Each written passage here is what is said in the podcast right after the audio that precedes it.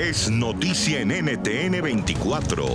Hola, soy Gustavo Alegretti. Hoy en Club de Prensa con Eduardo Suárez, periodista y director de comunicación del Instituto Reuters en la Universidad de Oxford, y con Paulina Chávez, analista político mexicana, analizamos la evolución de la pandemia y la decisión de la Unión Europea de ir reabriendo sus fronteras a países que tengan controlada la pandemia. Entre ellas no estaría Estados Unidos. Qué irónico. La verdad es que se ha dado la vuelta un poco a la tortilla y bueno, como bien decías, eh, la pandemia en Europa empezó muy muy fuerte en países como Italia y España y, bueno, pues las cifras de muertos ahí están y ha sido durísimo. Yo he pasado el confinamiento aquí en Madrid, que ha sido la zona más afectada en España junto con, Barcelona.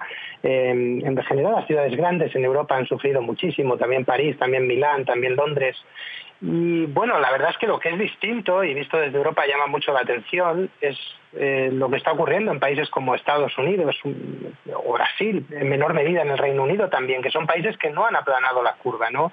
En España o en Italia, que son países muy afectados, eh, ha habido medidas durísimas de confinamiento que los ciudadanos han cumplido en general de una manera ejemplar y eso se ha traducido en una bajada enorme en las cifras de fallecidos y en las cifras de contagios en los últimos dos meses.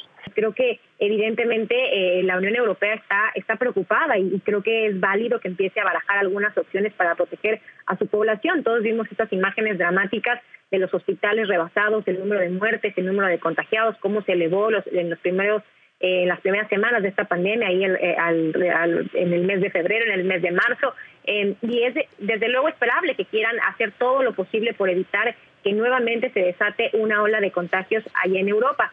También hay que recordar que la Unión Europea pues tiene esta característica muy particular, una de las grandes victorias de esta alianza continental, pues es la libre movilidad. Así que sin lugar a dudas, pues eh, una decisión que, toma algún país en, función de reabrir o no reabrir sus fronteras es una decisión que puede terminar afectando a otros países porque los viajeros pueden desplazarse sin ningún tipo de restricción entre los países que pertenecen a la, Unión Europea. Así que creo que sí es válido y es eh, esperable que empiecen a tener estas precauciones y empiecen a tomar en cuenta cómo han manejado los otros países las pandemias, los números, el número de pruebas y todas las medidas que se han tomado y sobre todo también si los mandatarios lo han tomado con seriedad.